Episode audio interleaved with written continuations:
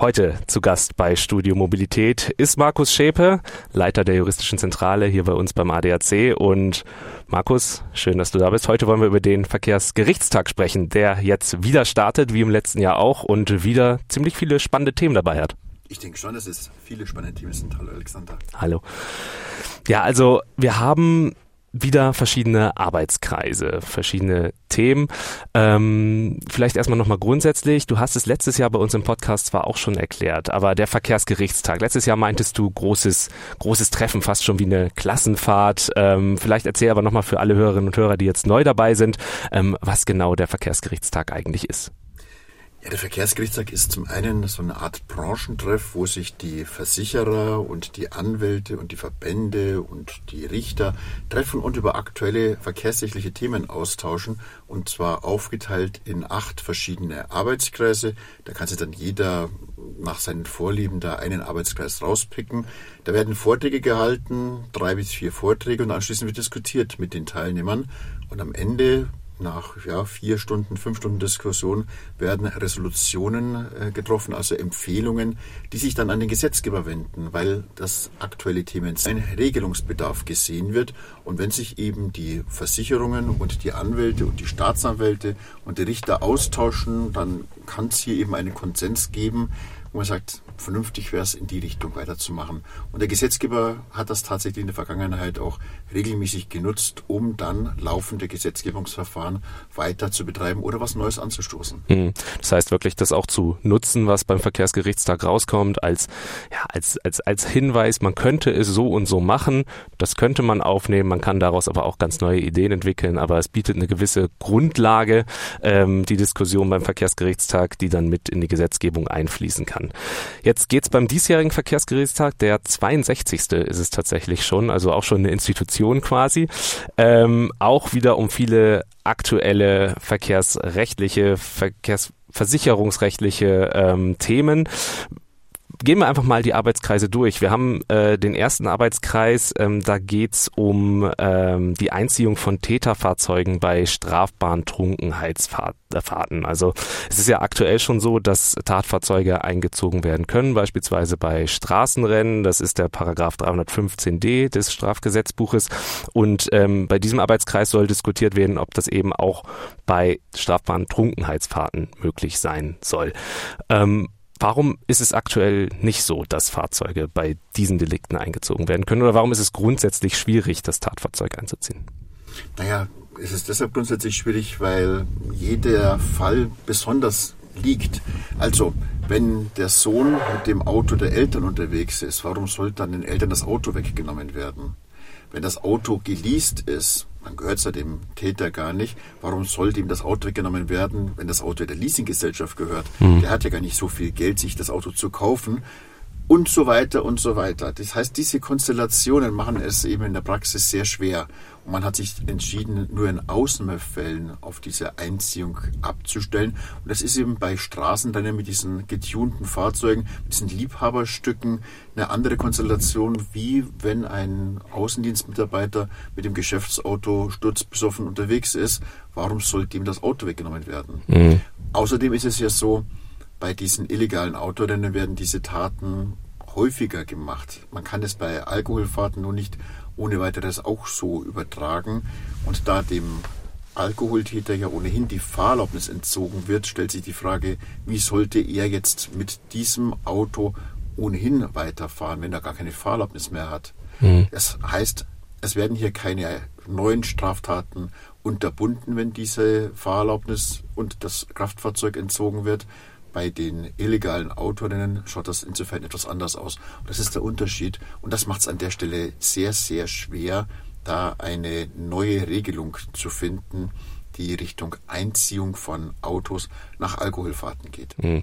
Das heißt, wenn ich dich jetzt richtig verstehe, auch die Effektivität der Einziehung wäre bei den Trunkenheitsfahrten gar nicht zwingend so stark gegeben. Wenn man sich das jetzt auch mit den Straßenrennen anschaut, hast du da vielleicht Zahlen, werden Leute tatsächlich davon abgehalten, denen ihr Fahrzeug eingezogen wird. Bleiben wir mal bei den Straßenrennen, um das eben nochmal als Beispiel zu nehmen. Die Zahl geht ja nicht wirklich zurück von den Straßenrennen dadurch. Tatsächlich, die Beobachtung muss man machen. dass äh, die Gefahr, dass das Auto eingezogen wird und für längere Zeit weg ist, schreckt jetzt niemanden ab, an illegalen Autorennen teilzunehmen. Was abschreckt, ist ein erhebliches Entdeckungsrisiko, das heißt eine Kontrolldichte. Wenn ich wirklich Gefahr laufe, erwischt zu werden und bestraft zu werden, das ist ein Kriterium. Aber zu sagen, sollten wir dich jemals erwischen, wäre nicht nur der Führerschein weg, sondern auch das Auto weg, das ist, ja, wäre es nicht wirklich noch was on top. Deshalb glaube ich, wäre es wirklich sinnvoller, gerade beim Thema Bekämpfung von Alkoholfahrten mehr, noch mehr Alkoholkontrollen im Straßenverkehr durchzuführen, dass das Risiko inakzeptabel ist, äh, wenn jemand alkoholisiert ist und sich überlegt, fahre ich noch oder fahre ich nicht. Hm, dass man gar nicht mehr über die Möglichkeit überhaupt diskutieren muss, das Fahrzeug überhaupt einzuziehen, sondern dass von Anfang an klar ist, das sollte man besser gar nicht machen, weil hier wird wirklich stark kontrolliert ähm, und äh, das Ganze lohnt sich nicht, beziehungsweise ist es nicht wert. Und du hast es auch gesagt, die, die Folgen, die so ein Einzug natürlich dann noch mit sich ziehen würde, beispielsweise Familienmitglieder oder wenn es ein Leasingfahrzeug ist, ganz so einfach ist es dann halt eben nicht, weil auch eben andere Leute auf das Auto angewiesen sind, beziehungsweise anderen Leuten überhaupt das Auto gehört und nicht einem selbst.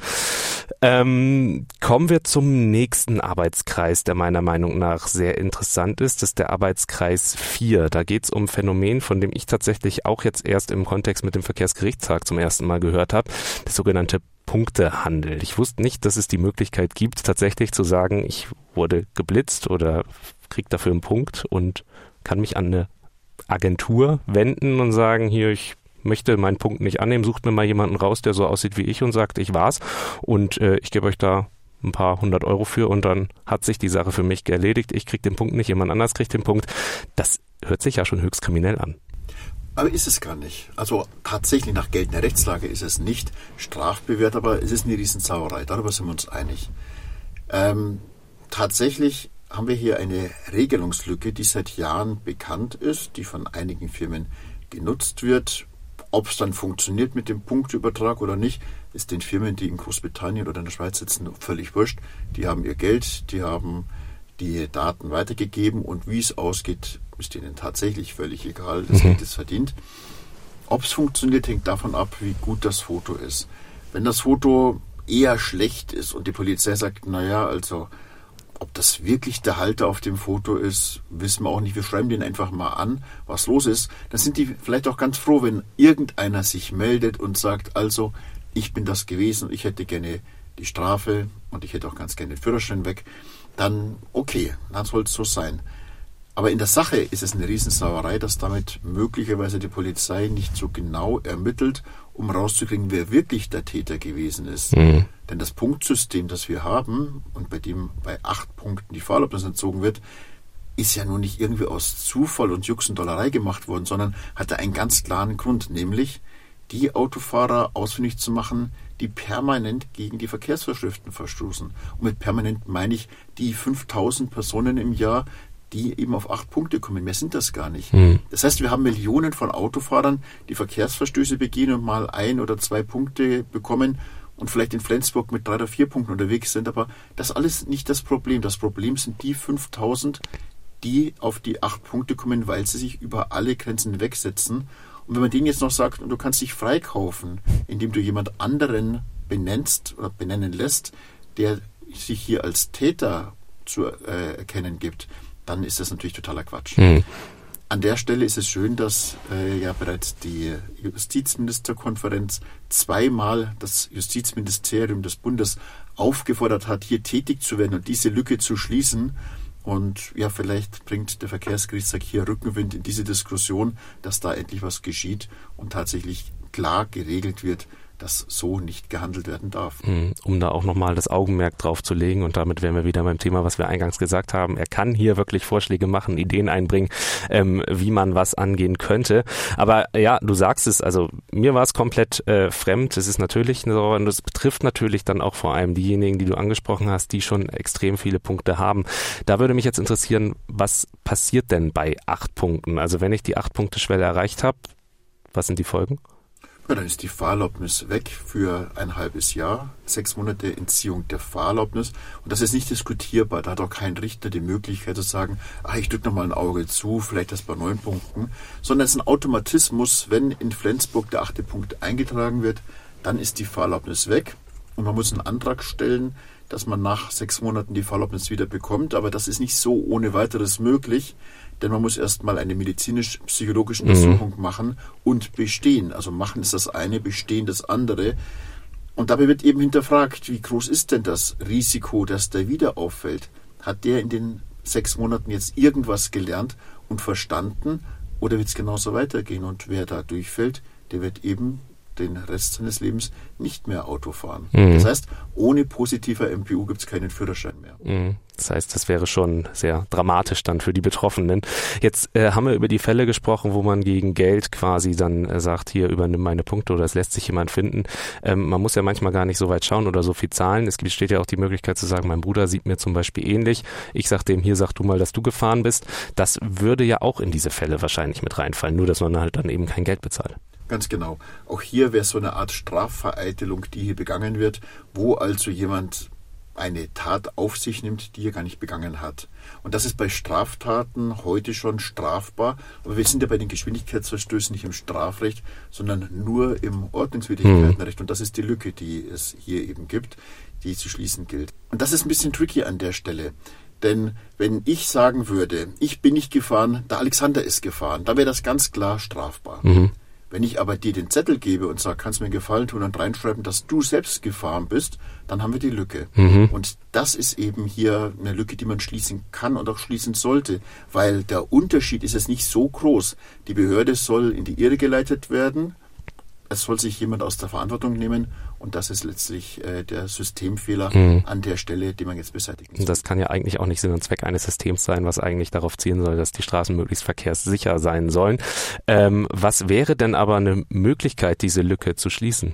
Ja, die Möglichkeit wäre, die sogenannte Strafvereitelung auszudehnen auf das Ordnungswidrigkeitenverfahren. Also wenn sich jemand äh, gegenüber der Polizei bezichtigt, eine Ordnungswidrigkeit begangen zu haben, könnte das auch unter Strafe gestellt werden, als Straftat behandelt werden. Mhm. Und das wäre dann schon ein klares Signal, mhm. dass das nicht akzeptiert wird. Mhm. Wir haben heute die Situation, dass von den Polizeien, von den Bußgeldstellen oftmals festgestellt wird, dass Angaben im Anordnungsbogen nicht stimmen können. Also wenn ich reinschreibe, meine Mutter ist gefahren, würde jeder sagen, nee, das glaube ich nicht, dass das die Mutter ist. Mhm. Aber die Polizei kann heute nur drüber lächeln, aber hat keine wirklichen Möglichkeiten, da vorzugehen. Und aus dem Grund ist diese Lücke tatsächlich zu schließen. Mhm. Auch darüber wird im Arbeitskreis 4 viel zu diskutieren sein und da können wir gespannt sein, was am Ende bei rumkommt. Aber alles extrem schlüssig, was du sagst. Mir war es, wie gesagt, nicht bekannt, deswegen können wir gespannt sein, was dabei rumkommt. Jetzt kommen wir zum Arbeitskreis 5. Arbeitskreis 5 ähm, beschäftigt sich mit einem Thema, das im letzten Jahr auch schon ähm, ganz groß diskutiert wurde. Vorschlag vom Bundesjustizministerium, nämlich ähm, die einfache Unfallflucht bei Sachschäden zu entkriminalisieren, in Anführungszeichen, sprich aus einer Straftat eine Ordnungswidrigkeit zu machen. Aktuell ist es eine Straftat, wenn man sich unerlaubt vom Unfallort entfernt. Ähm, man muss ja eine gewisse Zeit dort warten, Beispielszenario, ähm, Parkrempler, ich park aus, ditch irgendwo gegen, denk mir, oh Gott, Mist, was jetzt? Fahr entweder direkt weg, weil ich Panik habe, oder aber zeige den Willen zu sagen, hier, ich war's, hänge einen Zettel an den Scheibenwischer und fahr dann weg. Auch das wäre ja dann per Definition eine Straftat, weil Unfallflucht. Obwohl ich den Willen gezeigt habe und gesagt habe, ich war's. Genau, also die Norm Unfallflucht oder unerlaubtes Entfernen vom Unfall, ist total kompliziert und in unserem Rechtssystem eigentlich ein echter Fremdkörper, weil hier jemand bestraft wird, weil er sich nicht selbst bezichtigt. Also das muss man sich erstmal ausdenken, sowas. In der Sache ist es aber schlüssig, dass man es nicht gutieren kann, wenn jemand sich aus dem Staub macht und der Geschädigte auf seinen Kosten sitzen bleibt. Die Frage ist nur, was hier das richtige Mittel ist. Mit Augenmaß sollte daran gegangen werden und das ist die heutige Rechtslage eben nicht. Denn wer heute einen Parkrempler hat, wo der Unfallgegner nicht vor Ort ist, der müsste eigentlich erstmal an der Unfallstelle warten. Und ob das jetzt 15 Minuten oder 30 Minuten oder 45 Minuten ist, das macht die Rechtsprechung daran fest, wie hoch denn der Schaden ist. Mhm. Das heißt, je höher der Schaden ist, desto länger müsste ich warten, oder? Ganz genau. Je länger, je höher der Schaden ist, desto länger müsste ich warten. Nur ich habe keine Ahnung, wie teuer ein Kratzer in der Mercedes-Stoßstange mhm. ist. Und daran, Könnte ich dir jetzt auch nicht sagen. ich auch nicht. Und das ist natürlich dann äh, wirklich das äh, Problem an der Geschichte. Das bedeutet ähm, einfach äh, die Polizei anzurufen und sagen, ich habe da einen Unfall gemacht, könnt ihr es mal aufnehmen, ist so nicht richtig. Man müsste zunächst mal warten und danach sich unverzüglich zur Polizei begeben und dann mhm. auf der Dienststelle den Schaden melden. Das heißt, sogar direkt die Polizei anzurufen und zu sagen, ich war und dann wegzufahren, reicht nicht aus. Nicht reichen, okay. Und äh, das zeigt eigentlich, dass diese Vorschrift reformbedürftig ist. Zumal äh, die Rechtsfolgen bei der Straftat enorm sind. Also wer einen Schaden anrichtet, der so bei etwa 1500 Euro liegt, da gibt es dann regionale Unterschiede, mhm. äh, muss damit rechnen, dass ihm die Fahrerlaubnis entzogen wird. Und zwar für mindestens sechs Monate, in der Praxis neun bis zwölf Monate. Er kriegt eine Geldstrafe von ein bis zwei Monatsgehältern. Die Haftpflichtversicherung nimmt ihn in Regress bis maximal 5000 Euro. Mhm. Die Kaskoversicherung zahlt keinen Cent. Und das sind alles Positionen, die schon enorm sind. Die Frage, warum ist das überhaupt unter Strafe gestellt, habe ich schon gesagt. Es geht ja darum, dass der Unfallgeschädigte seinen Schaden reguliert, der so weiß, an wen er sich wenden soll. Und jetzt ist eben die Idee letztes Jahr aufgekommen, wäre es dann nicht schlau, vielleicht so eine Melde-App zu machen, wo ich mich als Unfallverursacher melde und sage, ich habe da was angerichtet, mhm. vielleicht ein Foto hochlädt und sagt, das ist passiert, nimmt Kontakt auf mit dem Geschädigten, der soll sich an meine Versicherung wenden. Mhm. Ich sage der Versicherung Bescheid und die Sache ist erledigt. Wäre wesentlich eleganter, wesentlich einfacher. Und ja, nicht nur der Bundesjustizminister, sondern auch wir versprechen uns davon, dass tatsächlich dann mehr Geschädigte im Ergebnis zu ihrem Recht und eurem Geld kommen. Mhm. Mehr als es jetzt tun, das ist ja auch immer die große Diskussion bei dieser Thematik, zu sagen, wenn man es mal andersrum dreht, wenn man sagt, es ist keine Straftat mehr, sondern wir machen es zu einer Ordnungswidrigkeit, äh, dass dann vor allem diejenigen, die so oder so schon immer gesagt haben, also die die Straftat nicht abgeschreckt hat, dann auch sagen, hey, jetzt ist eine Ordnungswidrigkeit, mir doch egal und dann zusätzlich noch mehr auf diesen Zug aufspringen könnten, zu sagen, na gut, dann brauche ich ja gar nichts befürchten. Ähm, die Gefahr oder dieses, ja, das Risiko siehst du aber nicht. Naja, dieses Risiko ist schon da, weil wer sich ohnehin an keine Regeln hält und sagt, die Straftat ist mir doch völlig egal, mhm. der lässt sich auch nicht von der Ordnungswidrigkeit abstrecken. Aber das ist jetzt nicht die Klientel, die hier angegangen werden soll. Wir haben heute die schon fast schizophrene Situation, jemand fährt in einem, äh, nach einem kleinen Auffahrunfall oder Parkrempler weg und kommt zu Hause an, denkt sich, ah, total bescheuert, das zu machen. Was mache ich denn jetzt am besten? Mhm. Er ruft bei der Polizei an und fragt, was soll ich tun? Und die nehmen sein Personal dann auf sagen, prima, Glückwunsch, Sie haben eine Unverflucht begangen. Sie haben sich zwar jetzt gemeldet bei uns aus eigenem Antrieb, aber wir müssen gegen Sie ermitteln. Das Einzige, was wir mit dieser freiwilligen Meldung erreichen, ist, dass die Strafe ein bisschen niedriger ausfällt. Das ist vielleicht nur sechs Monate statt acht Monate mhm. Führerscheinentzug sind. Oder statt 2000 nur 1500 Euro Geldstrafe ist. Aber das ist ja total krank, dass ich die Sache reparieren möchte, im wahrsten Sinne des Wortes, also meine Fehler beseitigen möchte, aber weiß, ich werde bestraft, wenn ich mich bei der Polizei mhm. melde. Und da muss man gegen äh, arbeiten. Mhm. Das kann man eleganter und besser machen. Mhm. Und da geht dieser Vorschlag hin. Das heißt, auch hier haben wir wieder ähm, einen Vorschlag, der am Ende dieses Arbeitskreises nach der Diskussion in den Endergebnissen mit an den Gesetzgeber herangetragen werden kann, um hier wirklich auch ja, dieses System so ein bisschen zu erleichtern. Es geht ja zum Teil auch eben mit um Entlastung der Polizei beispielsweise hierbei. Ähm, und auch da können wir also gespannt sein, was bei rumkommt. Die Ergebnisse werden alle am Freitag, den 26. Januar jetzt dann auch veröffentlicht, was dabei rumkam an den Empfehlungen.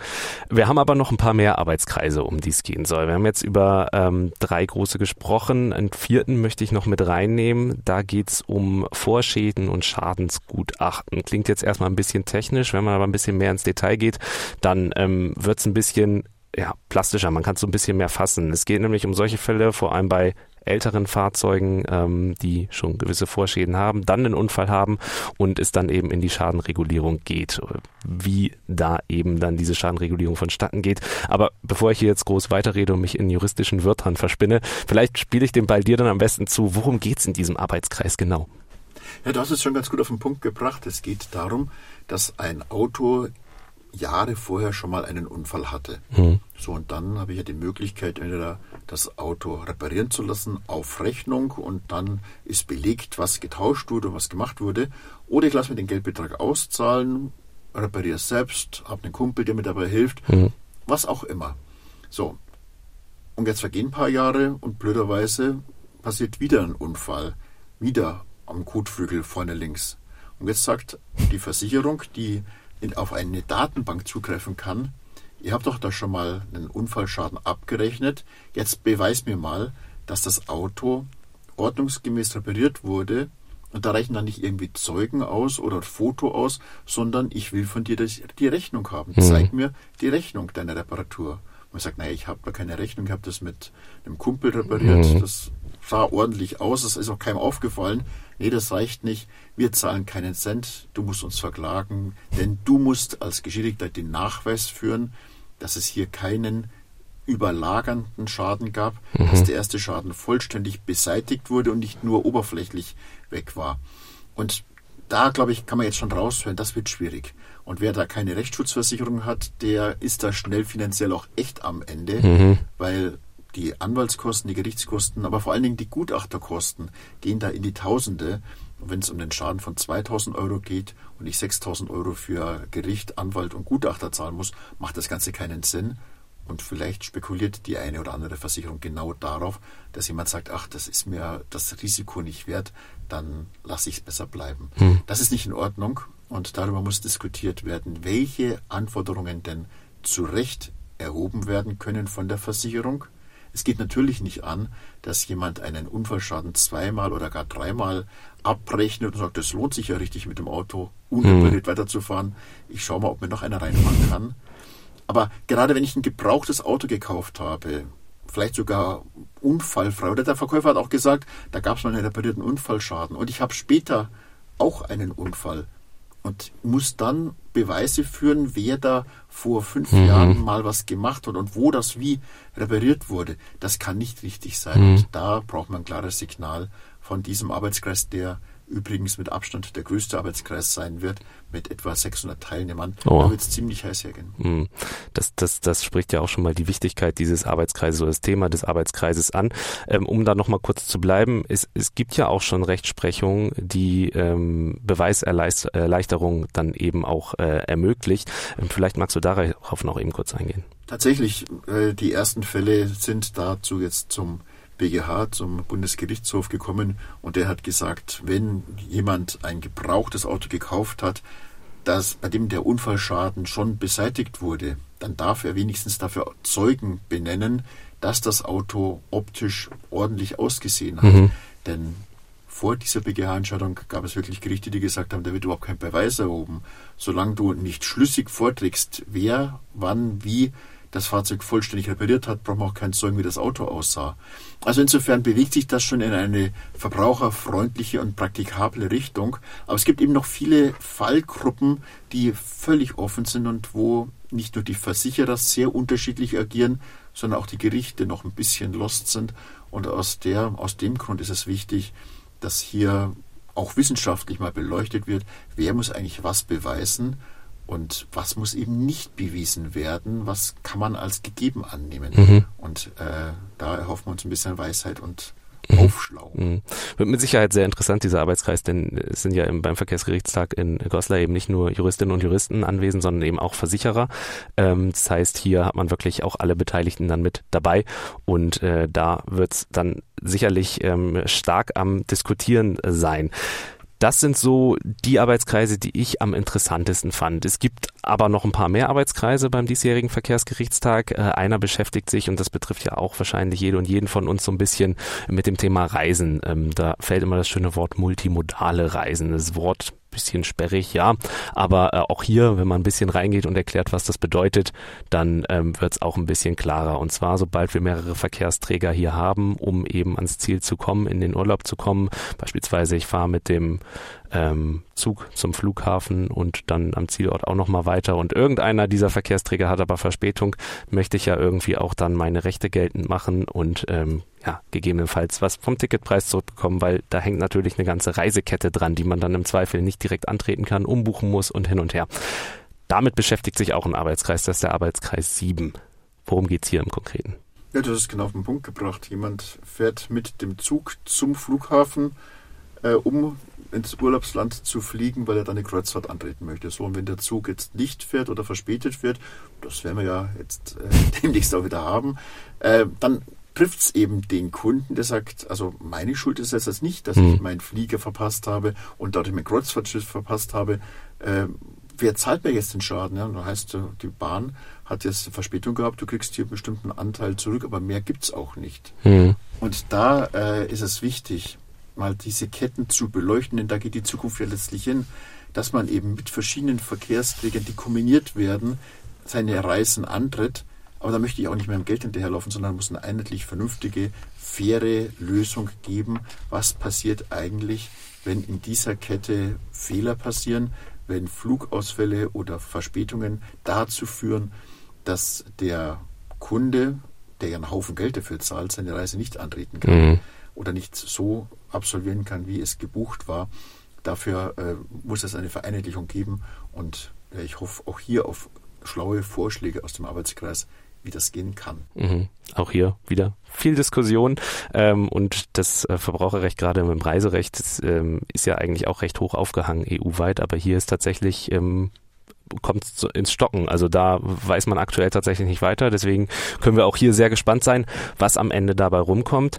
Jetzt haben wir noch zwei Arbeitskreise, über die wir nicht gesprochen haben. Die möchte ich auch nur ganz kurz eben anschneiden, was nicht bedeutet, dass äh, sie weniger wichtig sind als die anderen, aber halt doch noch mal ein bisschen technischer, würde ich es jetzt einfach mal nennen. Das eine ist der Arbeitskreis 2, das ist der sogenannte Haushaltsführungsschaden. Von dem habe ich bislang persönlich auch noch nichts gehört, aber da geht es eben auch drum, ich habe einen Verkehrsunfall und äh, so schwerwiegende Verletzung, langanhaltende Verletzung daraus, dass ich ähm, den Haushalt, mein Alltagsleben äh, nicht mehr richtig führen kann. Ähm, magst du hierzu vielleicht noch zwei, drei Sätze sagen? Tatsächlich sind das äh, diese besonders schweren Personenschäden, wo jemand entweder zeitweise oder gar auf Dauer nicht mehr in der Lage ist, den Haushalt selbstständig zu führen oder alles, was in seinem Haushalt anfällt, zu führen. Das heißt, eine echte Veränderung in der Lebensführung eingetreten ist. Mhm. So, und wenn man sich jetzt eine Haushälterin einstellt, die einem dann den Haushalt führt, dann würde das die Versicherung zahlen, ohne Probleme, weil dann gibt es eine Rechnung und da weiß ich ganz genau, was ist der Schaden. Wenn nun aber die Familienmitglieder helfen und sagen, dann muss der eine halt äh, kürzer treten beim Arbeiten, da müssen die Kinder mit dran und so weiter, dann wird gestritten, ob das jetzt 7 Euro wert ist, die Arbeitsstunde oder 8 Euro oder 15 Euro mhm. wert ist. Dann wird darüber gestritten, ob denn die Lebensgefährtin überhaupt gesetzlich verpflichtet war, hier mitzuhelfen, weil eigentlich ist es ja nur unter Ehegatten oder innerhalb der Familie, aber nicht gegenüber Freund oder Freundin notwendig und das ist äußerst unwürdig. Denn ganz klar ist, hier hat jemand einen Personenschaden erlitten, der ihn echt handicapt andere helfen, dass es vernünftig gelöst ist, dass der Garten gemäht ist und der Haushalt eben geführt ist. So, und dann wird über solche vergleichsweise kleinen Beträge gestritten. Mhm. Das äh, kann nicht richtig sein. Da braucht man hier eine einheitliche Regelung, eine klare Vorgabe, wie mit solchen Fällen umzugehen ist. Und besonders tragisch ist es natürlich in den Fällen, wo jemand lebenslang Beeinträchtigungen hat. Da geht es dann aber auch um Hunderttausende von Euro. Mhm die hier ähm, ja, letztlich geltend zu machen sind und auch zu erstatten sind. Mhm um es dann halt eben auch, also den Schaden hat man ja und der ist eh schon gravierend genug und dann muss man sich aktuell auch noch mit sehr vielen weiteren Fragen eben beschäftigen, ähm, um da dann eben auch entsprechend, ähm, ja, ähm, na, jetzt fehlt mir das Wort. Entschädigt. Entschädigt so, jetzt haben wir es. Dankeschön. Äh, um entsprechend entschädigt zu werden. So, ähm, genau, da wollte ich drauf hinaus. Das wäre der Arbeitskreis 2 und der letzte Arbeitskreis, der jetzt noch übrig bleibt, ist der Arbeitskreis 3. Da geht es um äh, sogenannte Fahreignungsgutachten und ihre Überprüfung durch die Fahrerlaubnisbehörde. Da überlasse ich jetzt die Erklärung komplett dir. Ja, das dachte ich. Das ist nun tatsächlich ein Arbeitskreis für Spezialisten, aber auch hier ähm, kurz erklärt. Die Fahrerlaubnisbehörden haben ja die Aufgabe festzustellen, ob jemand noch geeignet ist zum Autofahren oder nicht mehr. Zum Beispiel nach einer Alkoholfahrt kann man dem wieder einen Führerschein geben. Das muss letztlich ein Psychologe im Rahmen der MPU, der medizinisch-psychologischen Untersuchung, rausbekommen, ob das jetzt passt oder nicht. Mhm. So, und jetzt ist die Frage, kann die Fahrerlaubnisbehörde sich blind auf dieses Gutachten verlassen oder darf sie das überprüfen? Darf sie sagen, der Gutachter sagt zwar, es ist kein Risiko mehr, aber ich glaube dem nicht. Ich bin der Meinung, das stimmt nicht. Mhm. Oder andersrum, der Gutachter sagt, das ist ein Riesenproblem und die Fahrerlaubnisbehörde sagt, ach Quatsch, so schlimm ist es nicht. Jetzt weiß ich doch es besser als der Sachverständige. Und das macht diesen Spannungsbogen etwas auf. Wann darf die Fahrerlaubnisbehörde Zweifel an diesem Gutachten ein, äh, hinter, hinterfragen, eingehen, wie ist damit umzugehen, wenn man den Eindruck hat, dass da was nicht so ganz passt, dass vielleicht auch die Anforderungen überzogen sind, dass also Abstinenznachweise verlangt werden, obwohl es dafür überhaupt keine rechtliche Grundlage gibt. Mhm. Wie soll damit umgegangen werden? Und ähm, das ist tatsächlich sehr wichtig, denn diese Überprüfungs diese Überprüfungen durch die Fahrerlaubnisbehörde, diese Begutachtungen, die sind da schon ein sehr erheblicher Einschnitt. Und da geht es eben darum, ob der Berufskraftfahrer weiter Auto fahren darf mhm. oder nicht, man sich was Neues suchen muss, äh, wo er keine Fahrerlaubnis dafür braucht. Und deshalb braucht man hier absolute Sicherheit in der Bewertung. Und je besser die Begutachtung ist, desto niedriger das Risiko und desto besser für die Verkehrssicherheit. Und aus dem Grund wollen wir da auch mal genauer reinschauen, welche Probleme es dann in der Praxis gibt und mit welchen Ansätzen man diese Probleme auch lösen kann. Hm, also auch dann sich mit Fragen beschäftigt, wie beispielsweise solche Gutachten überhaupt erstellt werden müssen, wie ein Gutachter qualifiziert sein muss. Also das sind alles Fragen, die dann tatsächlich hier in diesem Arbeitskreis auch diskutiert werden würden. Ja, Markus, damit haben wir alle Arbeitskreise des diesjährigen Verkehrsgerichtstags einmal durchgearbeitet. Ich denke, äh, dass unsere Hörerinnen und Hörer hier jetzt auch nochmal einen deutlich besseren Überblick dazu haben, was hier überhaupt besprochen wird dieses Jahr in Goslar. Du hast es meiner Meinung nach sehr gut auf den Punkt gebracht, sehr gut erklärt. So kennen wir es aber auch von dir. Vielen Dank dafür. Dankeschön. Und dann hören wir beide uns an dieser Stelle, würde ich sagen, im nächsten Jahr wieder, wenn es dann um den 63. Verkehrsgerichtstag geht. Aber erstmal startet heute der 62. Verkehrsgerichtstag in Goslar. Es geht los und die Arbeitskreise dann direkt am nächsten Tag. Dort starten sie dann. Danke für deine Zeit, Markus. Sehr gerne.